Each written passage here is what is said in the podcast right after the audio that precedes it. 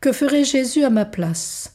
Écoutons pour la quatrième fois Élisabeth Le Sœur, 1866-1914, laïque mariée. Ce sont des extraits de ses lettres sur la souffrance. Plus que jamais toutes deux, il faut nous rapprocher de son cœur, puiser en lui toute force et sérénité, un peu de cette charité débordante que ce cœur béni répand sur tous. 1er décembre 1911. Votre dernière missive est venue me trouver en pleine aridité d'âme, et cela continue.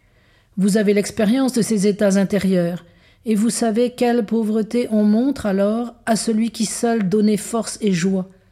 Tout semble décoloré, les consolations ont disparu, et la vue du peu que nous sommes, lorsque la lumière divine se voile, est bien faite pour nous humilier.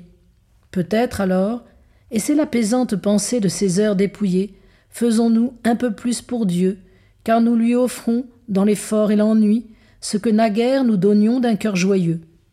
Puisqu'il a voulu connaître les pires détresses intimes et les délaissements intérieurs, ne pouvons-nous de loin nous unir à son agonie morale, à sa croix, et accepter d'un cœur ferme, sinon joyeux, les épreuves spirituelles par lesquelles il nous conduit à plus d'amour et de renoncement? Février 1912. Rien n'égale, comme épreuve du cœur, les souffrances de ceux que nous aimons. C'est pourquoi sans doute Dieu nous les envoie, car si nous connaissions seulement nos propres peines, nous ne connaîtrions pas vraiment la souffrance.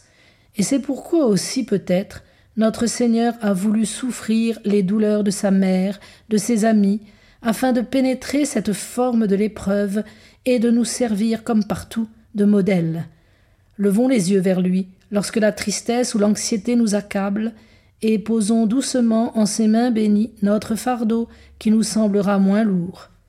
7 octobre 1912.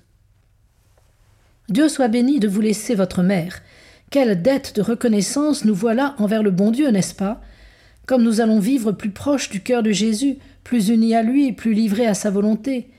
Comme l'amour des âmes va remplir la nôtre et nous porter à tous les sacrifices, à tous les efforts pour ces chères âmes.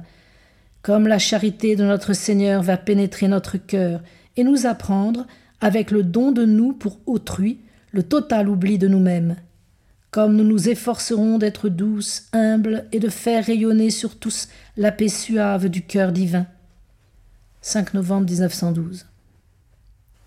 Ma faiblesse a besoin de la force divine, et pour porter ma croix, j'ai besoin d'être appuyé sur le divin cœur. 9 mars 1913.